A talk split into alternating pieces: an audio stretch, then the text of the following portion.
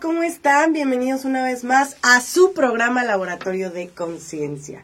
Y hoy tenemos un súper programa, pero antes de empezar, queremos agradecer, la verdad, que eh, nos, nos, han estado llegando comentarios del programa bastante bonitos, eh, de agradecimiento, de, de que es un programa enriquecedor y la verdad es que estamos bastante agradecidas con con sus comentarios y bueno, este, algunos ya, tenemos algunos ya testimonios que próximamente estaremos poniendo y si tú quieres darnos un testimonio acerca de nuestro programa, eh, por favor te pedimos que nos lo hagas llegar. Y también, bueno, también ya nos pidieron programas, ¿no? Entonces próximamente ya vamos a estar hablando de ansiedad, que fue uno de los programas que nos, nos pidieron y eh, ya está muy cerca el, el, el tema, ¿no?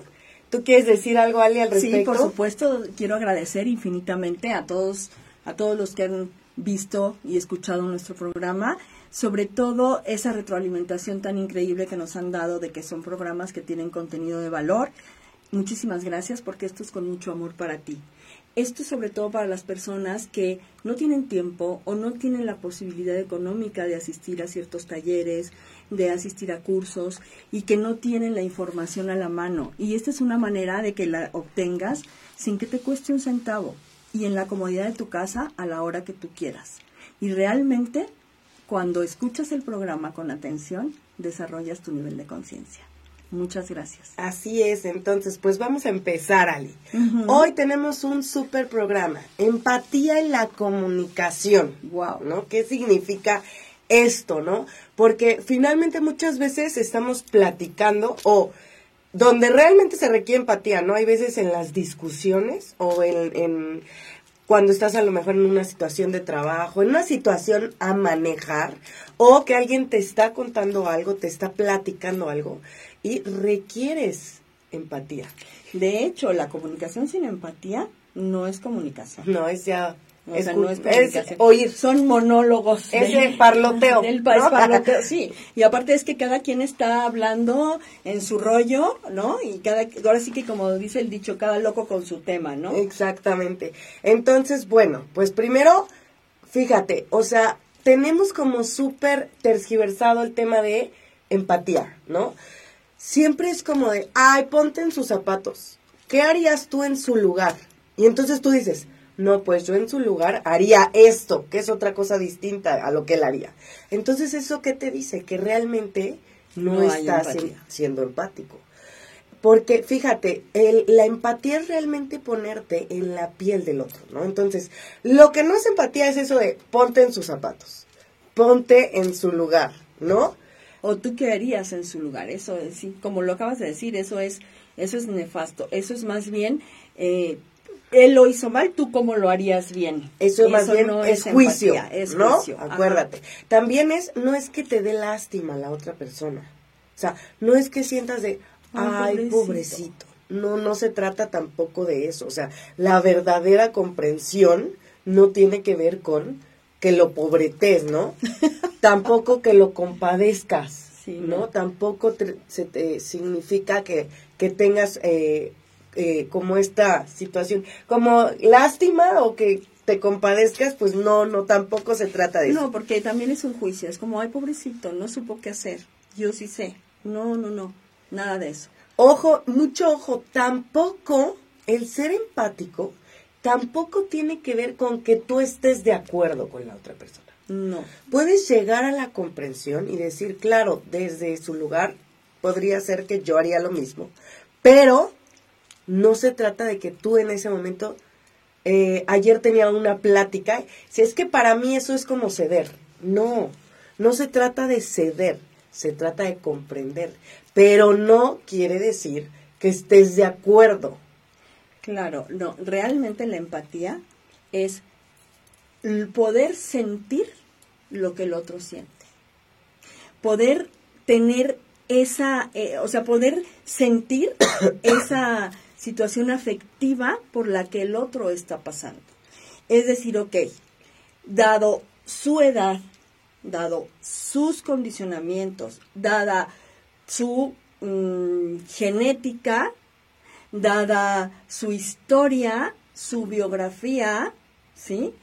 y sus conocimientos, no sé, toda su preparación emocional, espiritual, este, física, ajá, está respondiendo desde ahí. Entonces yo tengo que comprender todo eso desde donde esa persona está actuando así. Porque si yo digo lo que yo haría en mi lugar, pues esa persona tendría que tener mis conocimientos, tener mi edad, tener mi genética, tener mis condicionamientos, lo que mi familia, mi escuela, mi sociedad, y pues es imposible. Entonces, realmente ser empático es comprender la situación afectiva del otro, desde el lugar del otro, no desde el tuyo. Exactamente. Entonces, fíjate, quiero poner un ejemplo de que no tienes que estar necesariamente de acuerdo, ¿no? Por ejemplo, el, eh, un tema súper eh, fuerte en México, los hombres que golpean, ¿no? A las mujeres. Los hombres... Ajá, los hombres golpeadores. El, el comprenderlo, el ser empático con esa persona, como esta Alitelos, que le está, eh, pues, llevando a la violencia. ¿No? Pero no tiene que ver con que tú estés de acuerdo con que con que actúe de manera violenta con nadie, ni que lo estés justificando, ni que estés cediendo. No, no es distinto porque como que se confunde de, ah, si lo comprendo, entonces tengo que lo ceder, o, lo, estoy justificando o estoy de acuerdo con lo que está haciendo la otra persona. Y me estoy yendo a un tema muy muy fuerte, pero hay temitas, o sea, como los adolescentes. O sea, los adolescentes que dices, o sea, está del nabo, ¿no? Y, y, no estoy de acuerdo con lo que hace y aparte a lo mejor ni siquiera lo voy a permitir pero lo comprendo, siento empatía. Sé que desde su edad, desde lo que los miedos que está teniendo, desde su situación hormonal, desde, eh, o sea, todos estos descargas de adrenalina que está teniendo por las hormonas y por la edad, por lo que está atravesando, el cambio tan drástico, comprendo que se sienta así y comprendo que, dado que está adoleciendo de muchas cosas, actúa de esa manera. De muchísimas cosas. Sí. Sería un temazo, que podríamos tener. Porque de verdad los adolescentes no solo adolecen lo que nos han dicho. O sea, son millones de cosas, ¿no? Adolecen lo, por su etapa y por la educación que les hemos, les hemos dado. Exacto. Pero bueno, entonces dices, ok, comprendo y, soy empática con lo que está sintiendo. O sea, güey, puedo sentir que se siente así y que es normal para todo lo que él está pasando. Sin embargo, mi, mi trabajo es decirle, te entiendo perfecto, o sea, tengo toda la empatía, pero hay otras salidas, hay otras rutas de salida, hay otras posibilidades que todavía tienes que aprender, se las muestras y entonces estás siendo empático sin estar de acuerdo con la acción. Pero ojo, repruebas la acción, nunca a la persona. Sí, tú puedes tener empatía con alguien y reprobar la acción. Exacto, no estar de acuerdo con su acción, pero a la persona la comprendes cuando, tú logras separar esto, ya estás en empatía, ¿no? Tú dijiste algo que me encantó la vez pasada, que es cuando tú dices, claro, yo, en su lugar, así, o sea, con su edad, su glándula, su, o sea, bueno, su genética, con, con su historia, con sus, conocimientos, sus creencias, sus valores, este, sus condicionamientos, etcétera, su familia, ¿no? Habría hecho lo mismo. Exactamente. Y ahí es donde realmente tuviste empatía. Exacto, o sea, esa es tu prueba. Ajá. Ese es cuando, cuando tú llegas a eso, ya estás siendo empático. Si no has llegado a eso, entonces no hay una verdadera empatía. Por eso al principio dije que está muy tergiversada, porque pensamos que solo es de, ah, yo en su lugar haría esto. No, eso es juicio. Tiene que ver. Y por ejemplo, también, ojo, que quede muy claro, sí, ya estoy empática y ya digo, yo desde desde su piel, como lo dijiste tú, desde su piel habría hecho lo mismo. Sin embargo, hay muchas otras posibilidades, ¿no? No creo que lo que hizo sea funcional y entonces apoyo compartiendo todo el otro horizonte de posibilidades que puede tener. O sea, no estoy de acuerdo, no justifico, pero sí comprendo perfectamente bien su sentir. Claro, entonces, ¿qué, qué nos limita?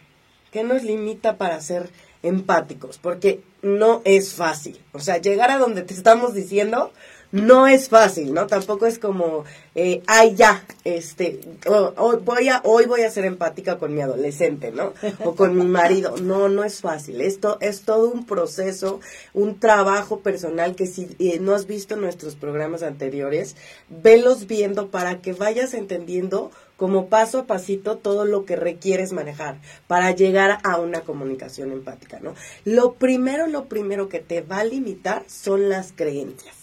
Totalmente. Son tus creencias, o sea, los condicionamientos que tú traes de infancia, de la escuela, de tu familia, de la sociedad, de la cultura como tal, son todas las cosas que te van a empezar a, detener, a detener para ser empático. Por ejemplo, Alicia, eh, cuando la, ¿cómo se? El, el, tema que estamos viendo mucho, la infidelidad, por ejemplo, ¿no?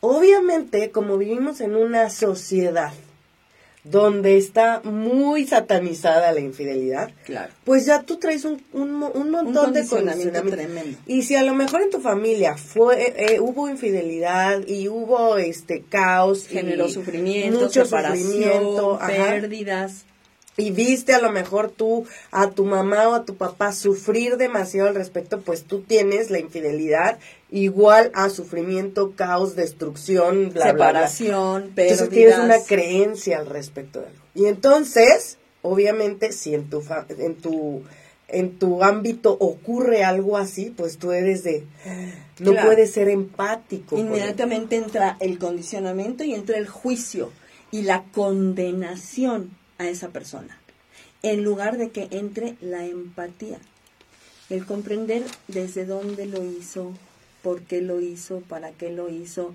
qué le está provocando actuar de esa manera, ¿no? O sea, en lugar de, de ir a, pues, precisamente, ¿no? A una plática y a una comunicación empática al respecto, ¿no? Y como esas creencias hay miles, ¿no? O sea, sí, o sea, ¿qué, qué otra creencia Cuando un hijo este, baja, saca baja calificación, claro. ¿no? De, entonces un burro o un huevón o un, ¿no? O sea... No, bueno, pero es que es una, esa es una creencia aparte horrible, ¿no? Porque realmente nosotros ya tenemos configurado que alguien eh, es, o sea, es, es valioso por la calificación que saca. pero espérame, la calificación que le pone otra gente. Otra persona que dado sus creencias y, sus condicionamientos. Y, en un examen, ¿no? Que prepararon y que determinaron otras personas que ese es el nivel que debería de tener, ¿no? O sea, cuando somos y todo, si te fijas, todas son creencias. O sea, es una creencia de lo que alguien debería de saber, es una creencia de cómo calificar, o sea, la maestra tiene creencias acerca de cómo calificar, cómo calificar a los niños. De qué es lo que debes de poner, lo que debes de saber, lo que debes y entonces el niño es calificado. Y, y, y bueno, eso no es lo peor, que los papás valoran al niño por su calificación. Entonces la creencia sería, los que sacan 5 o 6 son burros. Son burros, son este, o huevones. huevones, irresponsables y un montón de etiquetas que les hemos puesto, ¿no? Terribles, terribles. Si saca este 7, 8, pues ahí más o, más o menos. se va. Exacto, ¿no? Y mucha gente dice, es mediocre. Es mediocre, por supuesto, ¿no? Y si sacas 9 o 10, bueno, brillante, inteligente, responsable. Es un genio eso. Y aparte, ¿qué crees, Ali? Como lo triste de esto es que si hay un 9 o 10 y entonces eres brillante y responsable, tus papás están orgullosos, ¿no? Y si no, están hasta apenados. Sí, entonces... Sí, es, terrible. Claro, yo te voy a decir una cosa. Funcionalmente, uno tiene que estar consciente y decirle a los hijos, ok, yo no te estoy valorando por la calificación que sacas. Yo no. Yo te estoy amando por quien eres sin embargo, ojo, para vivir de manera funcional en esta sociedad actual, requieres cierto grado de calificación si quieres entrar a ciertas universidades. Tienes que adaptarte, pero es muy diferente, digo, mi gran adorado teacher, Alfonso Risotto, te dice, vivimos en el torbellino de la vida, pero no pertenecemos a él. Entonces es muy importante decirle a tu hijo, vivimos en, esta sociedad y para que sea funcional requieres cumplir, pero no te lo compres. Tú no vales por esa calificación. Pero hay que ir por ella si quieres entrar a una buena universidad. Pero es totalmente diferente que el hijo sepa, no me están evaluando a mí, a mi ser, a decir, güey, yo valgo o no, o soy o no, depende de lo que saque. Es muy diferente. Exacto, dejarle claro que lo que van a evaluar a lo mejor es el conocimiento que ha adquirido de lo que le están proporcionando en la escuela. Yo ni siquiera creo eso. No te pueden evaluar el conocimiento que tú tienes o que Bueno. adquiriste. Te van a evaluar, fíjate qué cañón está.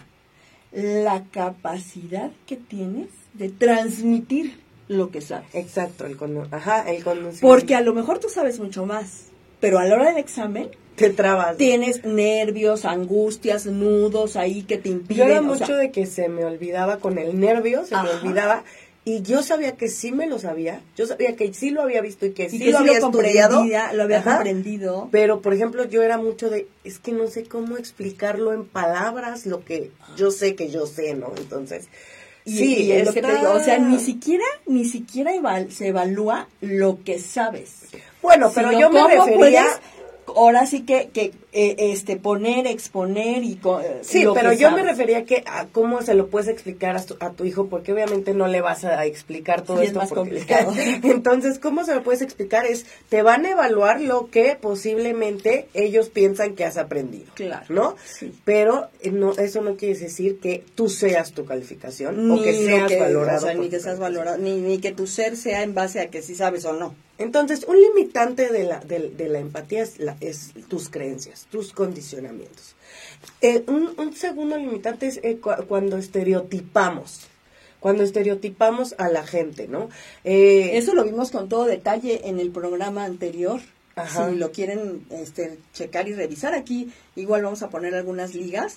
Este, pero sí, los estereotipos, ¿no? Exacto, cómo, cómo nosotros metemos dentro de círculos o, o reducimos a equipos, a eh, personas a cierta, eh, ciertas cosas, ¿no? Entonces, eso no nos apoya para la, para la empatía. Por ejemplo, si tú piensas que alguien que, eh, no sé... Todos los tatuados Ajá. son delincuentes. Exacto. Si ¿No? tú piensas que toda la gente tatuada es delincuente, pues ¿qué crees?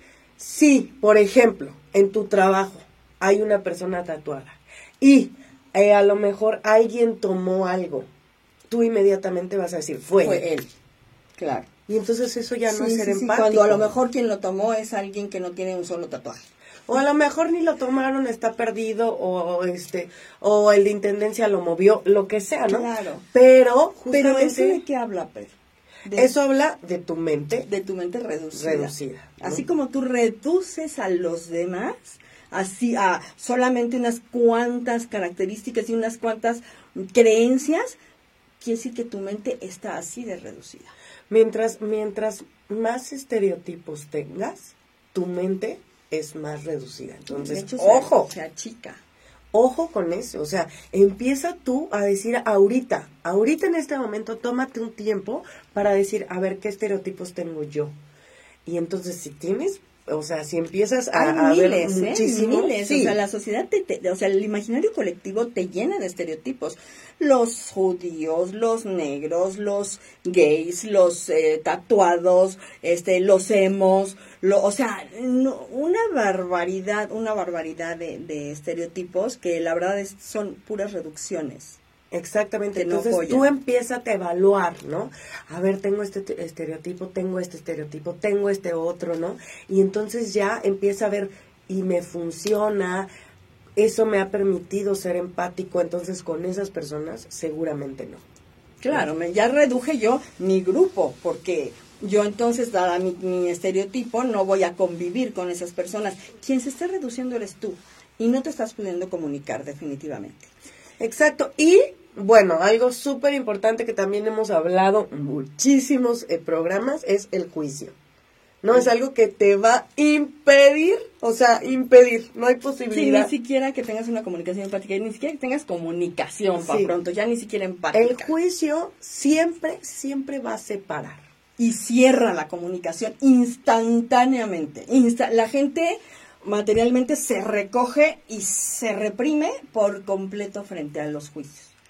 Exactamente, entonces eh, requieres em, estar presente para que si tú ya estás emitiendo un juicio, cuando tú dices, él no debería de, o yo pienso que lo está haciendo mal, acuérdate, ya estás en un juicio de valor. Sí, ajá. Nosotros hicimos un programa donde explicamos los juicios muy, con mucha claridad, pero nada más como para recordarte, por si acaso no lo viste, los juicios de valor, te los puedes aprender, o sea, a grosso modo, un poquito de bueno y malo, eh, falso y verdadero, bonito y feo.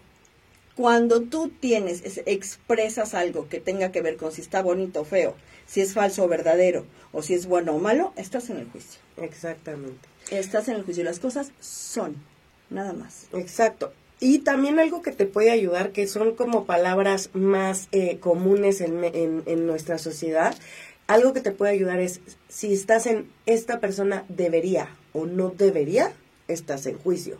Si, si estás en un es que no tiene razón, estás en juicio.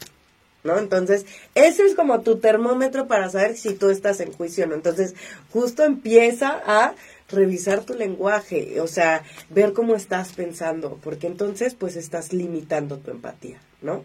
Y bueno, eh, vamos a, lo siguiente. Claro, ahora algo muy importante, que, o sea, siempre en, una comunicación hay un, un comunicador y un receptor, ¿sí? O sea, hay un emisor y hay un receptor, ¿sí? Entonces el emisor manda un mensaje, ¿no? El receptor es el que tiene que devolver el mensaje. Sin embargo, hay algo en medio que falta hoy en día sobre todo. Está, hoy en día precisamente estamos haciendo esto. Emisor, receptor. Emisor, receptor. Estamos en estímulo, reacción. Estímulo, reacción. Y no hay una elaboración. Lo que requerimos es emitir el mensaje, elaborar ese mensaje y entonces regresar. ¿sí? O sea, yo emito un mensaje, el receptor lo recibe y lo elabora. Y después, desde esa elaboración, va a emitir la respuesta. Y entonces ya tú te conviertes en el receptor, lo recibes, lo elaboras y respondes. ¿Qué quiere decir esto? O sea, por ejemplo, que nosotros eh, andamos en la calle, andamos en el trabajo con nuestra pareja, lo que sea, y andamos en el automático, ¿no? Entonces, si alguien te grita en el trabajo, tú le gritas, ¿no? Si alguien te dice en el tráfico, eh, ta, ta, ta, ta, ta, tú respondes, ta, ta, ta, ta, ¿no? Eh, si tu pareja eh, te, te, sientes atacado, tú atacas, ¿no? Eso significa estar en estímulo-respuesta, ¿no? En recibir y, reaccionar nada más. Y a lo que se refiere Ali con elaborarlo, es que tú realmente hagas un proceso, o sea, digas, a ver, me está gritando, y entonces ahí es donde entra la empatía. Posiblemente me está gritando porque tiene un mal día, porque está enojado, porque bla, bla. Porque malentendió las cosas o porque no ha comprendido, porque porque tiene problemas. Bueno, eso es él. A mí, ¿por qué me molesta que me esté gritando? Millones de cosas que vimos en el de, de quién está detrás de tus emociones. Ahí puedes investigar por qué te molestan ciertas situaciones, ¿no? Entonces. ¿Y en realidad, en realidad no te molesta que te griten. No, te molesta, lo que significa para ti que te griten. Exacto. Y entonces cuando ya hay una elaboración así, pues entonces ya puedes decir, ok, entonces yo sé que esta persona no me está gritando a mí, sino está gritando por su eh, por sus condicionamientos, sus creencias, sus frustraciones. Y de hecho entonces ya puedes llegar a una comunicación real y decirle, ok, o decirle te entiendo, decirle eh, baja la voz, o decirle no es necesario, lo que sea, ¿no? Cuando tú empiezas en una comunicación, por decirle a las personas, cuando tú te pones en una situación empática, para eso tienes que estar presente, no en el automático, es conciencia de mí, conciencia de la persona, conciencia de él, y conciencia de cómo me impacta a mí lo que esa persona dice, ¿sí? Y cómo le impacto yo a esa persona. Entonces, cuando hay esto, ¿qué ocurre? Que es diferente, porque ya es como, ok, cuando tú empiezas como, entiendo cómo te sientes. Sin embargo, esto, ya abriste la comunicación. Exactamente. Pero la base principal, bueno, adelante. ¿Tienes algún otro comentario? No, de, de adelante. No, no, no. Eh, sí, justamente, ¿no? Es esa parte de estar conscientes. O sea, eh, eh, a lo mejor esto no lo hemos dicho, pero algo que te va a apoyar para estar consciente es empezar a meditar. ¿no? Eh, empezar eh, diario, medita un minuto, practica esto, porque te va a apoyar para estar consciente. Si tú no estás consciente, no va a haber posibilidad de que cuando alguien grite, tú hagas este proceso. Porque estamos en el automático. Claro, estamos precisamente en la falsa personalidad, estamos también como lo dice mi, mi teacher, en la loca de la casa. Exactamente. Entonces realmente no estás consciente, no nada que ver, o sea, estás en otro, no hay nadie ahí que te escuche, ¿sí?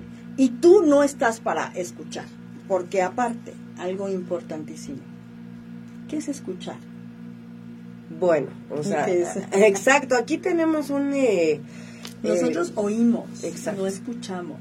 Y oír es la capacidad auditiva que tienes de, de oír ruidos. Por ejemplo, de, ay, se oyó un ruido ahí, se oyó, o sea, esa es la capacidad auditiva, física, punto. Escuchar es otra cosa.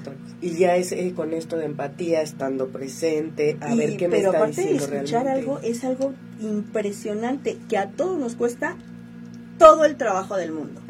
Escuchar es ponerte en un lugar donde le das toda la credibilidad y toda la posibilidad al otro de que puede tener razón. Sí, escucha asertiva totalmente. Es una escucha que dice, puede tener razón. Entonces voy a estar muy atenta para ver porque esto me aporta definitivamente y puede tener razón. Y para llegar a eso entonces quieres estar consciente de tus creencias, de tus estereotipos, de tus juicios. Pero ¿qué hacemos? te están hablando y tú ya estás pensando cómo rebatirle al otro. O simplemente te dijo algo que a ti te aprieta el botón y ya lo dejas ya nada más lo estás oyendo y tú estás pinche mal. ¿Eh? y aparte, Chalalandia. Está pendejo ahorita, pero ahorita le voy a decir y está loco porque no entiende. Y entonces tú ya no le oíste nada. O sea, estás como, nada más, estás, siempre estamos o pensando qué voy a contestar, cómo me voy a defender ¿Y cómo le voy a dar en la madre al otro? Porque no tiene razón. El que tiene la razón soy yo. Entonces, si tú estás en ese lugar, imposible que tengas comunicación empática con... Bueno, para que me entiendas, ni contigo. No tienes una comunicación empática ni contigo. Sí, porque no te comprendes, porque dado que estás afuera todo el tiempo con creencias, con juicios, con estereotipos, ¿qué crees? Cuando ocurre algo contigo que tú piensas que no debería de ser, entonces tampoco eres empático contigo, es de, ay, qué estúpido, la cagué, en lugar de haber, de, ¿no? Entonces, pues requieres eh, eh, chambear en esa parte. Sí, porque ni siquiera te escuchas desde dónde estás sintiendo lo que estás sintiendo, desde dónde eh, estoy reaccionando así, o sea, no te escuchas, sencillamente no te escuchas. Entonces, recuerda, para escuchar al otro tienes que poner tu mente en una situación de lo que está diciendo es importante, me suma, de siempre te suma, ¿eh? Aunque te estén diciendo pendejadas, te suman. Porque es darte cuenta lo que es una tontería y lo que no. Entonces, estar atento, decir, siempre me suma, ¿sí? Y estar súper atento y abierto a cómo me voy a enriquecer con esto y cómo voy a crear algo de esta plática porque esta persona puede tener toda la razón del mundo. Y ahí puedo cambiar un paradigma. Y ahí puede cambiar mi vida por completo. Puedo transformarlo todo. Exactamente. Entonces recuerda, empatía no es nada más ponerse en el lugar del otro, sino es esta capacidad que tú requieres practicar de percibir lo que... Tú imagina un mundo, donde todo el mundo tuviera una comunicación empática. Exactamente. Imagínate, o sea, de que todo el mundo tuviera la capacidad de percibir desde sus creencias, desde su historia, desde su piel. Entonces vamos a cerrar con esto que dijo Ali, que yo ya, o sea, como que cada que yo hablo al respecto de empatía, digo, si no estás en este punto, no estás siendo empático, si tú no estás pensando que lo que el otro hizo, o sea, tú lo harías desde su historia, desde sus creencias, desde su piel, no estás siendo empático. Cuando llegues a esa situación de, claro, yo hubiera actuado igual, yo hubiera hecho lo mismo, yo estaría sintiendo lo mismo, esa es la real empatía. Y desde ahí es el único lugar donde puedes crear, porque ahí tú vas a poder comprender qué quisiera yo que me aportaran. Exactamente y entonces ya puedes eh, brindar, apoyar y apoyarse, ¿no? Entonces, bueno, pues se nos pasó rapidísimo el tiempo y eh, eh, como que sentí que todavía requeríamos como más, pero bueno, más escríbenos, pero bueno. escríbenos si algo no te quedó claro, si, si quieres que, que, que demos más acerca de empatía, porque es un tema bastante amplio, interesante y que es necesario para, para, para, la comunicación, para tus relaciones, ¿no? Y pues eh, no nos queda más que despedirnos, esperemos que te haya eh, enriquecido eh, este programa. Recuerda seguirnos en nuestras redes sociales y si tú quieres como seguir trabajando en ti ya como más a nivel personal, Recuerda que estamos para servirte en terapia y en, terapia individual y en terapia grupal, que es súper en terapia de pareja. En terapia grupal puedes practicar la empatía todo, el, tiempo.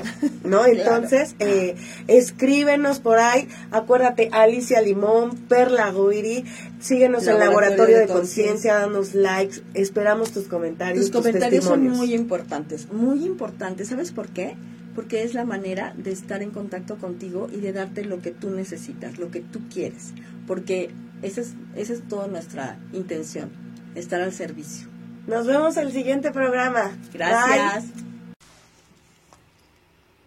Hola, ¿cómo están? Bienvenidos una vez más a su programa Laboratorio de Conciencia. Y hoy tenemos un súper programa, pero antes de empezar, Queremos agradecer, la verdad, que eh, nos, nos, han estado llegando comentarios del programa bastante bonitos, eh, de agradecimiento, de, de que es un programa enriquecedor y la verdad es que estamos bastante agradecidas con, con sus comentarios y bueno, este, algunos ya, tenemos algunos ya testimonios que próximamente estaremos poniendo y si tú quieres darnos un testimonio acerca de nuestro programa, eh, por favor te pedimos que nos lo hagas llegar. Y también, bueno, también ya nos pidieron programas, ¿no? Entonces, próximamente ya vamos a estar hablando de ansiedad, que fue uno de los programas que nos, nos pidieron y eh, ya está muy cerca el, el, tema, ¿no? ¿Tú quieres decir algo, Ali, al respecto? Sí, por supuesto, quiero agradecer infinitamente a todos, a todos los que han visto y escuchado nuestro programa, sobre todo esa retroalimentación tan increíble que nos han dado de que son programas que tienen contenido de valor, Muchísimas gracias porque esto es con mucho amor para ti. Esto es sobre todo para las personas que no tienen tiempo o no tienen la posibilidad económica de asistir a ciertos talleres, de asistir a cursos y que no tienen la información a la mano.